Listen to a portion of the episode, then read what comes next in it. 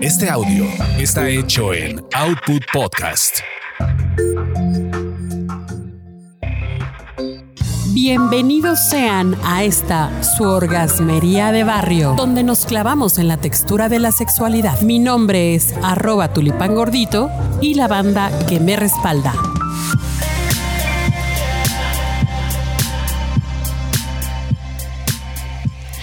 Oigan, pues estoy aquí con mis amigas conversando y sí me gustaría eh, pues compartirles estas reflexiones porque pues nos, nos tocó un caso medio especialón. Está mi amiga Nieves Lobato, ¿cómo estás? Bienvenida.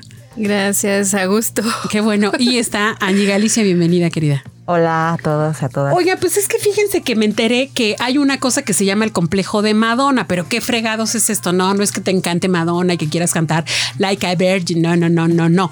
De lo que se trata es de que hay hombres que únicamente pueden ver a las mujeres de dos únicas maneras, o sea, no puede haber intermedios. O son madres o son prostitutas. Ah, caray, ¿eso cómo es? O las quieren, las aman y las respetan y las veneran, o no las quieren y las pueden usar e inclusive sentir atracción sexual por ellas. ¿Cómo la ven? Y eso, fíjense que yo pensé que era una jalada, pero, pero no.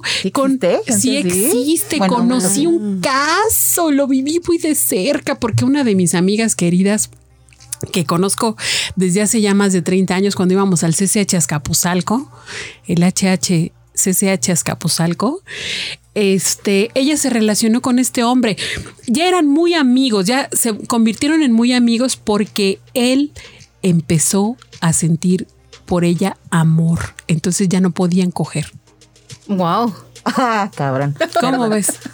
Eh, o sea, cuando este hombre ya empezaba a sentir amor, cariño, respeto por ella, por ella o por cualquier otra mujer, ya no podía tener atracción sexual por ella. ¿Y eso ya cómo le hizo sentir? ¿o pues de la verch, imagínate. Porque ella, por supuesto, aspiraba a tener una relación con él, pues de otra manera, pero. Pero, pero se si estamos hablando, porque yo jamás había oído hablar de, este. Em, del síntoma, del, del, complejo. Del complejo, perdón, de Madonna, ¿no? estamos hablando de hace 30 años.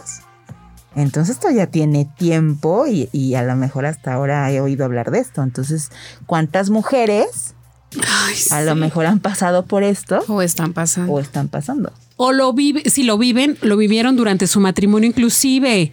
Recuerdo muy bien este, la serie de Los Sopranos, ¿no? Que, que, que por ejemplo, el, rey de la mafia decía, no, pues mi, mi esposa no me puede hacer sexo oral, ¿no? Porque pues con esa boca ves a mis hijos. O sea, esta disociación de la maternidad, de la sexualidad, pues imposible, ¿no? Pero ahí como que yo tengo una duda. Por ejemplo, en este caso del amigo, ¿lo sabía la chica? Bueno, tu amiga. No, pues después se enteró. Porque imagínate, te sientes ya, por ejemplo, si, si dices que ya no podían tener, digo, sexo, pues entonces tú te echas como la culpa, ¿no? Pues dices, por si es que ya no, ya no le atraigo, ya no me quiere y ya por eso no podemos hacer el sexo. Exacto, eso pensó hasta que este güey le aclaró y le dijo, no, pues lo que pasa es que sabes que te respeto mucho y te quiero y te aprecio, pero por eso mismo ya no puedo hacer el delicioso contigo. Wow. No, y sí, sí estoy segura de qué madrazo, ¿no? De muchas mujeres pero, y pasa cuando están embarazadas, que son cuando están más calientes, porque hay una revolución de hormonas, ¿se recuerdan? Sí. Y no los, los maridos, parejas, lo que sea, les cuesta muchísimo trabajo hacer este, pues ahora sí que cosas sexosas. sí, porque en su imaginario. El mío no. Qué afortunada.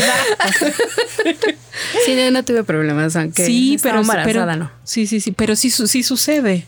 Sí, lo que Sí, o sea, porque en su imaginario está, ¿no? Pues estás gestando a mi hijo y cómo, ¿no? O sea, ¿cómo va a pasar esto entre tú y yo? Pues no, pero tiene, va más allá. Claro, va más, allá. de... Y, nuestro país muy arraigado en ese tipo de ideología judio-cristiana de respeto a la madre, pero además la madre que es virgen, güey. Imagínate nomás qué locura. no, no, no. Pues está muy cabrón. Muy cabrón. Bueno, pensemos, ¿ustedes han pensado en su abuelita? Bueno, yo sí, en su abuelita teniendo sexo. No. Pues yo tampoco.